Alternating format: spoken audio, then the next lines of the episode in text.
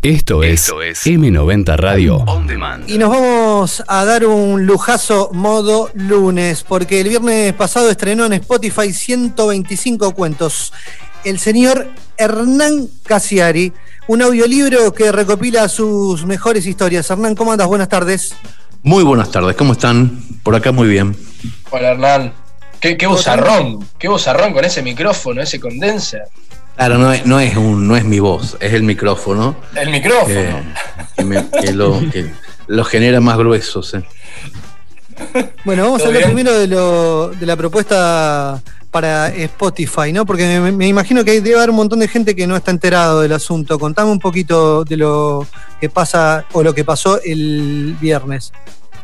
Lo, lo, que hice el viernes fue hacer una recopilación de todo mi 2019 en Telefe yo hice durante un año entero cuentos eh, leídos a la medianoche después del noticiero Staff, después del noticiero de la medianoche.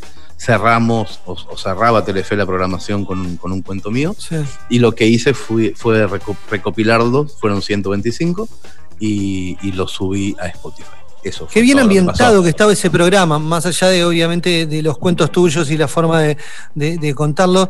Eh, es un formato que en general a, esa hora eh, es como, que hay que remarla, ¿no? Después pensando que vienen del noticiero y, todas las noticias y por ahí cuestiones que se complican, ¿no? Para, más allá de que por ahí son formatos eh, grabados y eso, me imagino que, es como hacer un soft landing, un aterrizaje ahí eh, en una historia que vos le transmitís a la gente en ese lugar Sí, yo, creo que es al revés, que no tiene costo.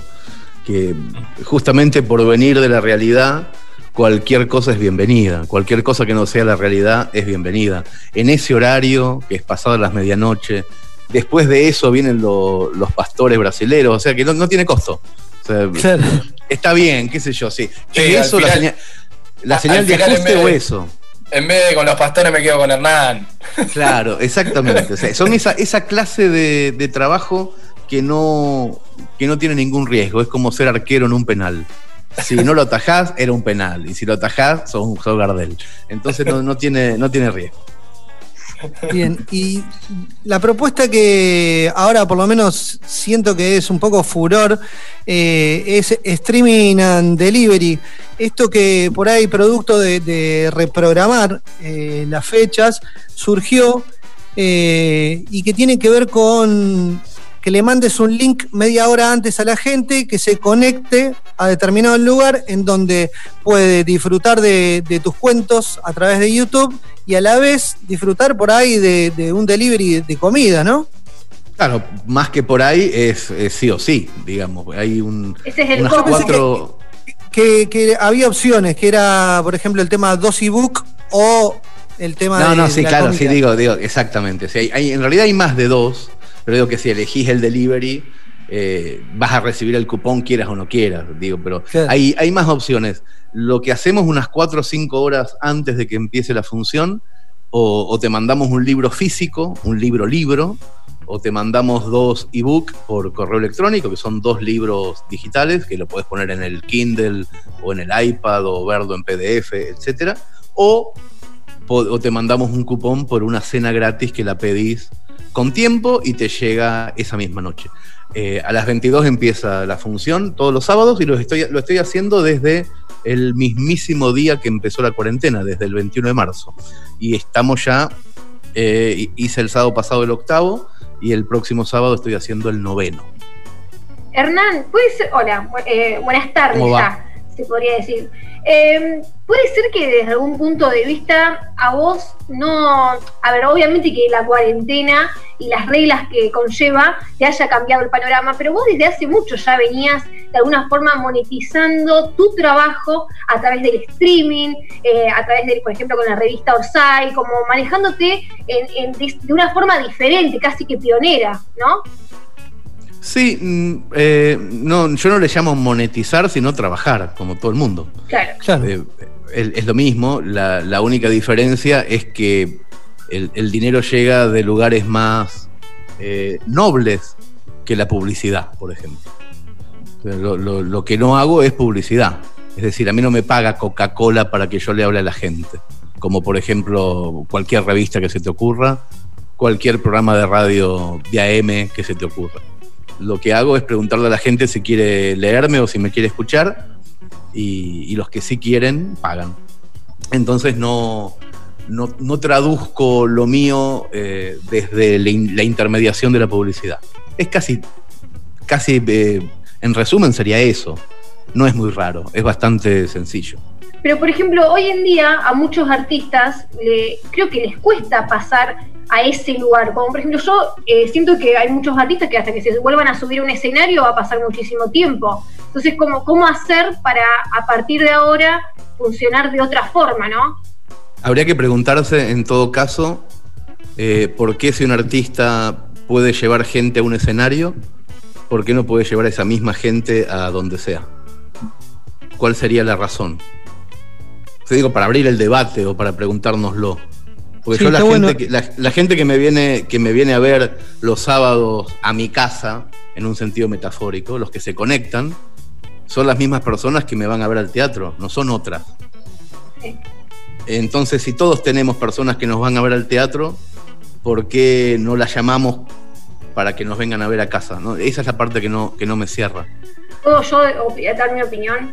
Sí, claro, claro, es justamente de eso se trata. Eh, cuando fui, te fui a ver el teatro la última vez que estuviste con Fabiana Cantilo, lo que uno siente en vivo es como una adrenalina que a través de la pantalla es muy difícil de equiparar. Decía, es muy difícil de, no, se compara. Entonces, como. Bueno, pero es, como, es como la diferencia que hay entre ir a la cancha o, o comprarte el paquete fútbol de Flow.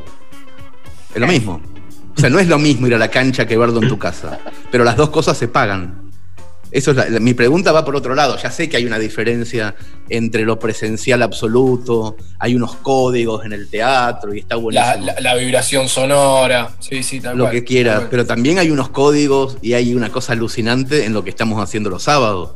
Está buenísimo, o sea, la gente pregunta, te, tira cuentos, vos se los devolvés. Hay, una, hay algo que se genera que está bueno y sobre todo hay un impedimento. Nadie puede salir y están todos, estamos todos aburridos en casa. O sea que cualquier, eh, cualquier propuesta cultural o de espectáculo o de ocio o de evasión es muy bien recibida. Por eso mi pregunta es, eh, ¿por qué los músicos, los comediantes, los estandaperos, ¿por qué no cobran? Si la gente que, que, va al teatro es la misma gente que lo podría estar viendo en la casa. ¿Cuál es el impedimento? La pregunta sigue estando ahí como eh, abierta. Sí, hay varios. Yo te escuchaba con mucha vehemencia justamente hablar de lo mismo en el Instagram vivo que hacías con un amigo, con Tomás Quintín Palma. Claro, hablamos eh, de eso con Quintín el otro día también, sí, es verdad. Y, creo que también, eh, conociéndolo también a Tomás de hace muchísimos años, eh, hay una cuestión que por ahí justamente él ahora le está pegando con el tema del Instagram vivo y, bueno, está tratando de ver de qué manera eso eh, lo puede auspiciar. El otro día hablaba también ahí en otro vivo de, ver cómo meter auspiciantes en Instagram.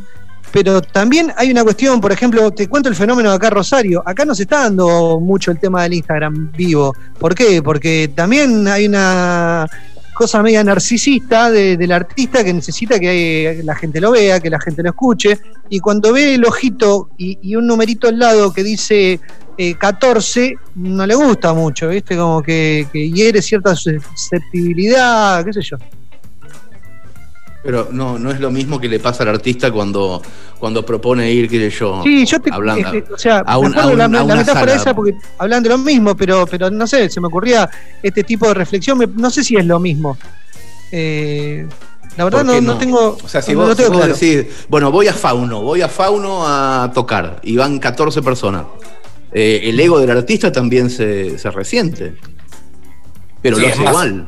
Hasta creo que, que duele más el hecho de que haya 14 personas presenciales que 14 personas que, van cambiando quizás en, el vivo. Eh, claro, creo que, que, hay una ventaja, esto de la virtualidad nos está dando una cierta ventaja, que es el dinamismo ese de que quizás las 14 personas que te están viendo en ese momento son 14 personas diferentes que se conectan después. Y terminan siendo, terminan siendo 28 en total. Entonces es como. igual, más allá de los, de los egos, eh, de los temores, son temores, temores que se dan también en lo presencial. O sea, no es que son exclusivos de lo virtual. O sea, lo que me estás contando como razón por la cual nadie labura desde su casa, eh, es una razón que se da también en lo presencial. O sea que tampoco sería esa la razón. Claro, lo que pasa es que. Yo, me sigo preguntando realmente cuál sería la razón. Yo pienso. Una banda under que por ahí arranca con los amigos y los familiares, no es lo mismo que un tipo que, eh, no sé, conduce el programa más importante de Rosario o lo tiene en la sección más importante de determinado programa. Te, pongo el ejemplo de acá porque es un fenómeno que estoy viendo que por ahí todos miramos para allá, como siempre igual, eh, y, ninguno agarra la posta, como hizo Tomás, por ejemplo, y dice, bueno, voy, voy para adelante y veo qué, sucede con esto, ¿no? Pruebo, apuesto, porque en algún punto también es un nuevo formato, que me imagino yo también que debe tener eh, eh, su técnica, sus clichés, sus shapes para, para, para entenderlo y para saber manejarlo, porque no es lo mismo o sea, el timing, o sea, la adrenalina, nada. Exactamente, sí. Pero no sé, yo creo que eh, los formatos son nuevos cada dos años, independientemente de las cuarentenas y de, los, de las epidemias. Siempre estamos cambiando de formato, siempre está pasando algo. Y esta es una cosa más que pasa, eh, y me parece que por alguna razón, posiblemente por ser global, hay mucha gente que le está, la está respetando demasiado me parece que no hay que respetar tanto esto, hay que seguir laburando con normalidad. Y por ejemplo, rever, Hernán, eh, así, pero flasheando, a ver, algunas respuestas del por qué no pagar vía streaming, ¿no? Eh, rever lo que ya está en la red, en la web, ya subido. Porque, por ejemplo, una persona que tiene ganas de escuchar un cuento de Hernán, eh, en vez de de repente el sábado directamente eh, acudir al streaming and delivery, que es lo nuevo tuyo, dice, bueno, a ver, vayamos a YouTube, vayamos a tal lugar a ver si tenemos algo subido y lo podemos disfrutar. Como me da esa sensación de, esa eh, comodidad más accesible y bueno, listo, ya está, y ni pagamos. ¿No? Capaz que puede andar por ahí. mis, mis historias son gratuitas desde el día uno. O sea, todo lo, que, todo lo que tengo en los libros eh, lo podés encontrar gratis en internet e incluso lo que hago ahora los sábados, no solamente que lo encontrás gratis antes, sino que lo libero inmediatamente, ni bien termino la transmisión, queda libre y lo podés ver 12 minutos después. No mucho tiempo después ni nada. O sea, es gratis. O sea, la gente paga porque tiene ganas de pasarla bien un rato, un sábado a la noche. Y porque lo sigas haciendo, claro. Porque, claro, porque, hay, ¿sabes qué, qué es lo que ocurre? Realmente hay una comunidad de gente que me conoce, que sabe qué hago, cómo lo hago, por qué lo hago, que no hay nada atrás, que es solamente eso. Y esa comunidad es muy numerosa, es muy fervorosa, es muy contagiosa, contagia a otros. Le dice, che, mirá que está haciendo esto, le explican. Y me parece que es únicamente eso. ¿eh? No hay, no hay otra cosa. Porque a mí también a veces se, me complica decir, pero ¿cómo puede ser que ocurra esto? Que ocurra y que sea numerosísimo, porque hay mucha gente que paga los sábados a la noche, sabiendo esa gente que dos horas después está libre en YouTube ese enlace. ¿Por qué paga? Bueno, esa pregunta a mí me parece alucinante, me parece la, pregunta más linda, no de, de, esta época, sino de un nuevo paradigma.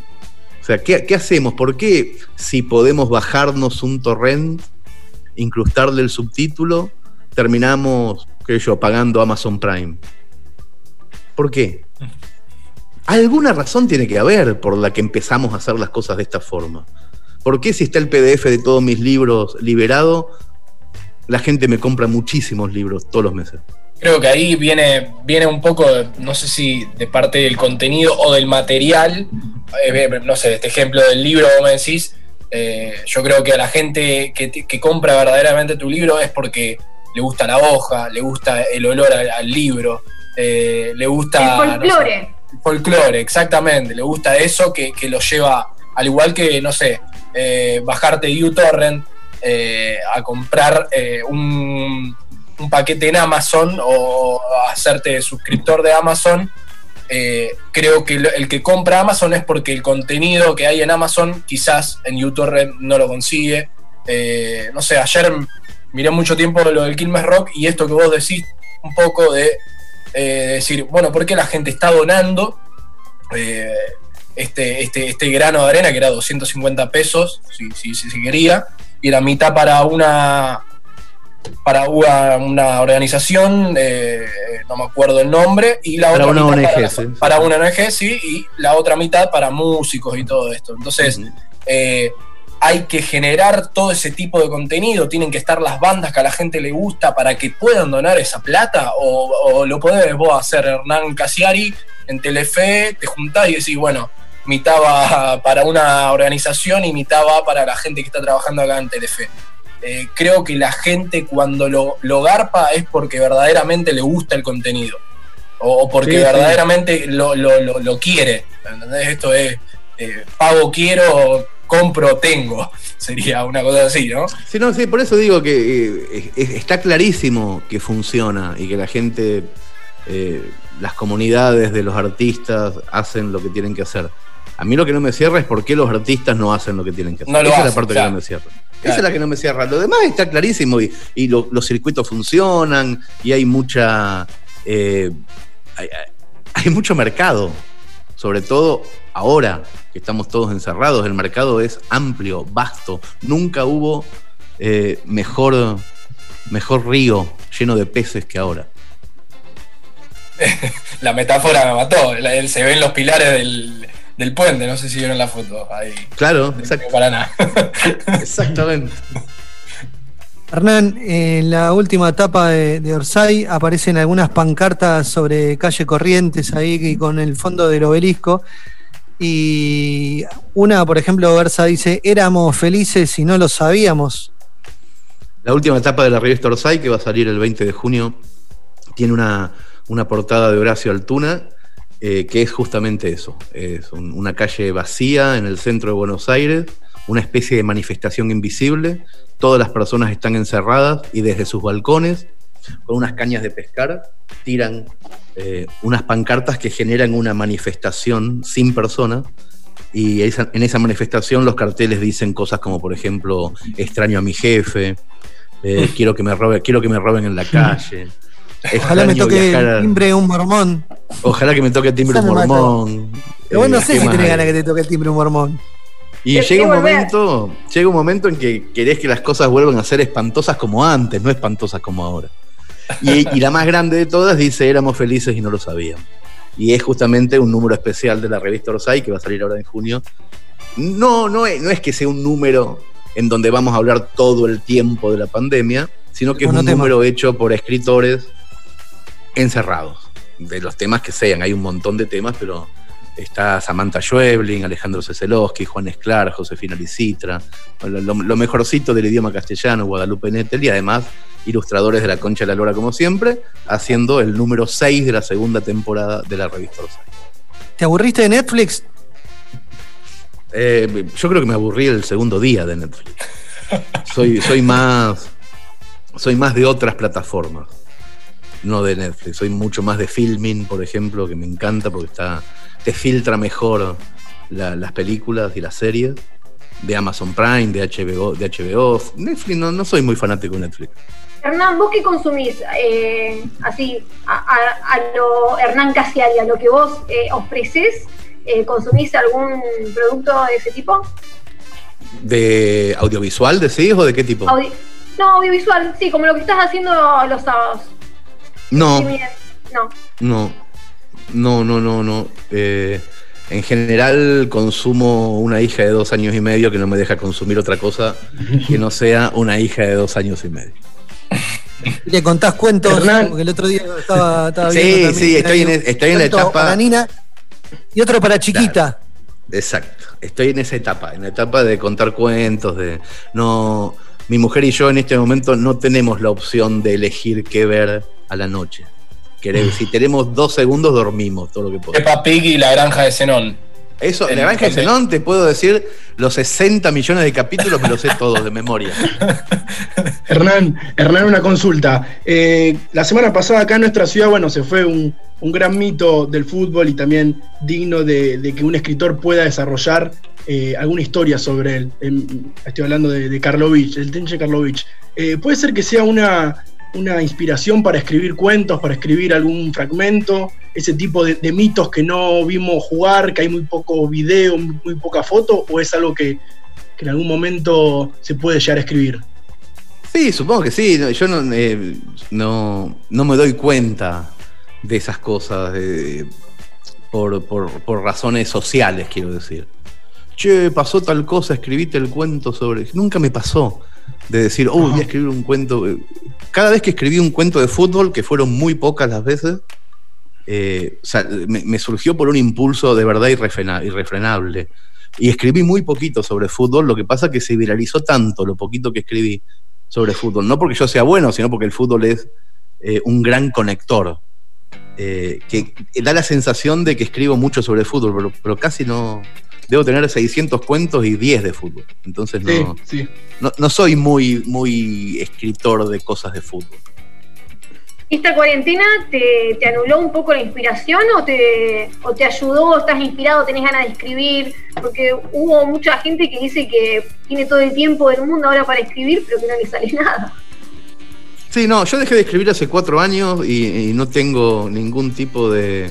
Eh, o sea, no, no, la cuarentena a mí no me modificó en nada, pero hace mucho que no escribo. Y estoy muy inspirado, me siento muy inspirado, estoy muy contento. Me gusta estar en casa, me, hace bien no tener que salir, tomar tantos aviones, hacer funciones todo el tiempo, que también me encanta, pero me di cuenta que frenar un poco me, me divierte y estoy inspirado, estoy muy fructífero, pero hace mil años que no escribo. O sea, hago cosas todo el tiempo, pero no puntualmente escribir. Sí, en una de esas giras creo que te comunicaste con nosotros a la mañana hace dos o tres años cuando estábamos en cuentas pendientes por la misma radio, estabas en un ferry con problemas de señal.